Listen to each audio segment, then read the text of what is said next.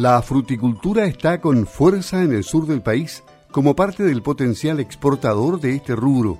Para actualizar lo que ya conocemos de la fruticultura de la zona, vamos a conversar con Cristian Parra, director de la Sociedad Agrícola y Ganadera Sago AG, asesor y productor de avellano europeo.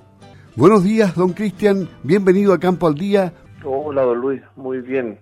Buenos días, gracias por la por el contacto y por esta invitación a tu, a tu espacio. Me parece muy bien y esperemos que haya una gran audiencia o una gran cantidad de cibernautas conectados y que interactúen, que, es lo más, lo más importante para que hagan preguntas, en fin. La fruticultura se vino hacia el sur hace ya bastante tiempo. ¿Qué balance se puede hacer de, del avance que ha tenido este tipo de cultivos en el sur del país?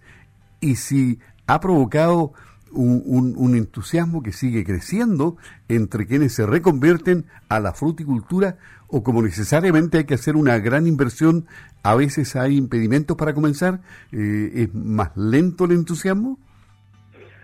Mira, yo te diría que producto del tema de la pandemia esto se ralentizó un poco, se puso un poco más, pesado, más lento. El, yo a lo mejor no el interés, sino que eh, la, el tema del distanciamiento, ¿cierto? Problemas de traslado, de, movilidad.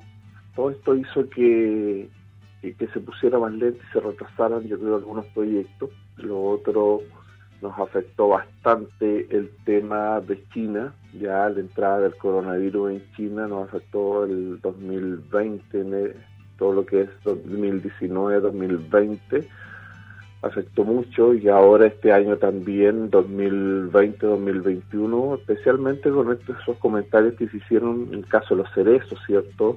Estamos hablando que había entrado fruta chilena con COVID a, China, siendo ridículo que el COVID vino de allá de China, no, no acá de Chile, o sea, eh, finalmente para nosotros eh, son estrategias que usan los mercados, ¿cierto?, para tratar de regular pero eh, golpeó muy duro, muy duro a los productores de cereza de, acá de Chile.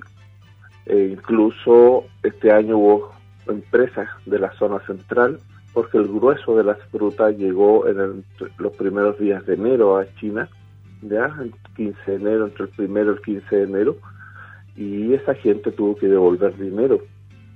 O sea, del anticipo que te pasa el exportador a ti, tuvieron que devolver entonces eso es gravísimo. Eso puede quebrar una empresa. Entonces lo, lo mismo ocurrió en la temporada pasada y esta temporada que acaba de terminar. Dos temporadas que, que pasó esto. Entonces es complejo. Y la perspectiva o proyecciones que uno tenía de recibir un valor más alto, ¿cierto?, por tu cereza no es así. Eh, finalmente recibiste un par de pesos, pero fue para cubrir los costos, o sea, utilidad en el negocio no, no, no hubo para algunos productores de cereza. ¿Mm? ¿Pero esto se ha dado en el mercado de las cerezas solamente ese tipo de problemas? O, cruza también otros mercados como arándanos, qué sé yo, todo tipo de berry? Mira, lo otro, como te decía, yo creo que el tema del cerezo va a seguir creciendo, se, eh, se puso más lento, se frenó esta velocidad de crecimiento pero Chile en general sigue produciendo cerezos, o sea, Chile tiene un potencial enorme y va a seguir, ¿ya? Eh, ahora sí van a disminuir, calculamos nosotros, los la, la velocidad de crecimiento de las hectáreas que se plantaban todos los años, ya se va a disminuir y va a ser reemplazado seguramente por mejor rendimiento por hectárea, ya fruta de mejor calidad, fruta de mejor calibre. Estamos hablando para la cereza y lo más probable es que para los otros frutos frescos, para arándano, vaya o esté ocurriendo lo mismo, ¿ya? Ahora, eh, la, la joyita este año para mí sigue siendo el tema de los los avellanos, ¿ya? Los avellanos, gracias a la presencia de, una, de un poder muy fuerte de compra acá en Chile, que es Agri Chile, ha estimulado y incentivado la, la, plantación y con un poder de compra muy fuerte. Y una señal es que nuevamente Chile este año va a invertir más de 40 millones de dólares en la instalación de una planta procesadores y de valor agregado de avellanas en la zona de Talca. Entonces una tremenda inversión en la quinta eh, planta de proceso que tiene Chile acá en nuestro país, en la zona central. Entonces es una señal muy potente. Entonces, eh, si tú me preguntas este año qué fruto te dio más seguridad o más tranquilidad en los retornos que iba a tener el avellano europeo. Así de simple. ¿Mm? ¿Y, y, cuánto más o menos en Chile tenemos de avellano europeo a, la fecha de hoy? ¿Cuánto ha crecido la plantación de este rubro? Mira, el avellano europeo de en el año 2000 de existir en Chile 5 hectáreas, 10 hectáreas en este en el país, en el país aquí en nosotros no existía el avellano europeo como cultivo industrial, ¿ya? no existía. Imagínate, en 21 años a nivel país hemos crecido casi 30.000 hectáreas. ¿Mm? Es enorme, es enorme, es un crecimiento pero muy, muy, muy poderoso, Luis. O sea, todavía estamos bajos, sí, si lo comparamos con la producción de, viñas, de otros frutales, ¿cierto?, en la zona central.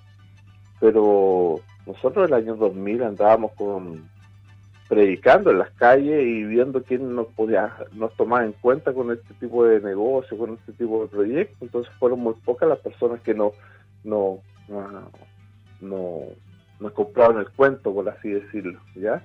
Pero la llegada de Chile a contar del 2003-2004 hizo que esto creciera muy fuerte y viniera a generar otras alternativas económicas para acá, para el sur de Chile.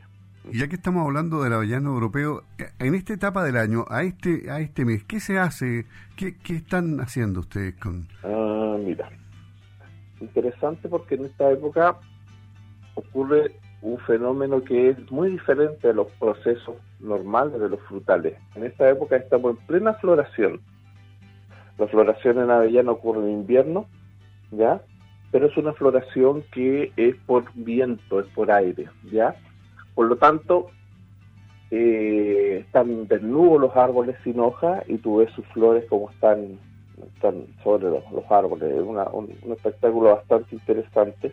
En esta época nosotros nos dedicamos a la poda principalmente, todo lo que es la formación del árbol, darle una estructura, ya va para ir sacando ramas que están mal ubicadas, mal posicionadas, especialmente en el interior del árbol, también le estamos, eh, estamos sacando ramas viejas, renovando madera, ¿ya? Así que estamos en una etapa como de, de maquillaje del huerto, ¿ya? Porque en fines de agosto, septiembre ya comienza la brotación nuevamente y este proceso arranca hasta la cosecha en marzo del 2022. Son procesos fisiológicos muy largos, muy largos y eh, hay que ir preparándose con, el avellano con mucha anticipación. ¿Y cuáles son las amenazas que podría tener, eh, digamos, meteorológicas, plagas, alguna otra cosa el, avellano? Mira, hay a nosotros un solo bicharraco de miércoles que nos tiene complicado, que ha sido el tema de los curculiones o los cabritos, los famosos burritos, ¿ya? Que eh, son muy asolapados, ¿ya? ¿Qué significa esto? Que su daño, su accionar, no, tú no lo, no lo percibes inmediatamente.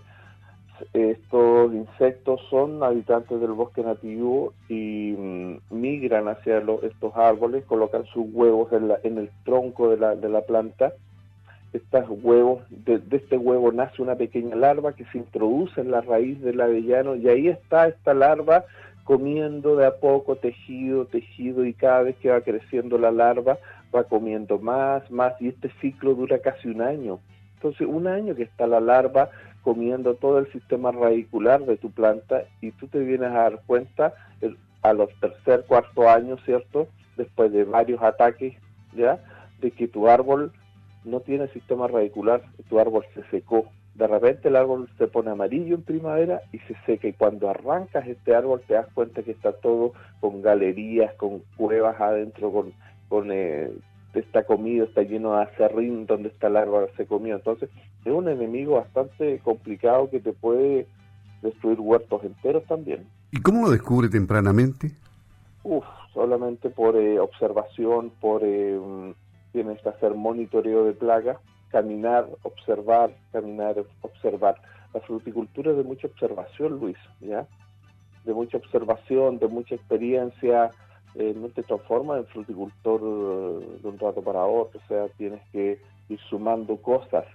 La experiencia que tú vas viendo en el caminar entre medio del huerto, tú la tienes que ir complementando con mucho estudio, bibliografía, entender la fisiología del árbol, tú tienes que entender a otro ser vivo, ¿cierto?, para eh, ver cómo funciona y cómo le sacas mejor provecho y, y, y, lo cuidas de mejor manera, porque ese ser vivo te tiene que durar, tú no lo plantas para que se viva un par de años, tú lo plantas, ¿cierto?, para que te viva, te dure 20, 30, 40 años.